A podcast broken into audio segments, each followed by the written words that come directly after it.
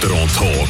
Mit eurem Opel-Partner AHG Cars und dem neuen Opel Astra Electric. Ein mutiges und klares Design mit modernster Technologie. 100% elektrisch.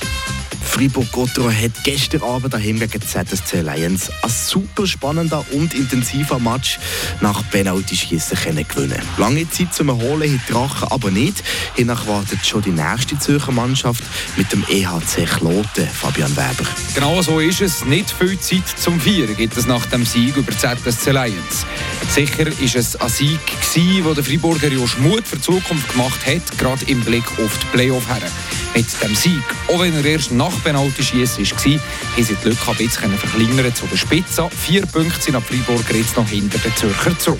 Und gleichzeitig hat auch der Zug nach Penalty-Schiessen gegen Biel verloren. Also haben Friburger jetzt einen 5 Punkte Vorsprung auf den dritten Platz. ZSC Lions übrigens, die sind jetzt nicht mehr hellgrün in der Tabelle. Nein, die sind jetzt schon dunkelgrün. Sie sind also sicher unter den Top 6 und gesetzt im Playoff-Viertelfinale. Sprich, es könnte schon hin nach der Fall sein, dass die Freiburger den Dunkelgrün in der Tabelle könnte setzen Das siehst du genau richtig. Jetzt gerade haben die Freiburger 27 Punkte Vorsprung auf den EHC Biel auf Platz 7. Die Bieler die haben noch 9 Matches zu spielen. Also genauso viele Punkte können sie noch erreichen, wie sie Rückstand auf Freiburg haben. Aber auch Gen von Ambri haben 27 Punkte Rückstand auf Gotteron bei gleich viel Match. Ohne dass wir jetzt da gross viel verrechnen. Das einfachste ist es, wenn Freiburger hinach auswärts beim EHC Siegreichen. Dann ist der Fall klar, dann ist dunkelgrün und fix im Playoff-Viertelfinale dabei. Kloten ist in der Tabelle ja auf dem Platz 13, zweit lösch.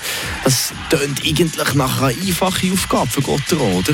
Ja, auf dem Papier schon. Die Freiburger die haben fast doppelt an Punkten, wenn die Verlogenverstärkung gesammelt.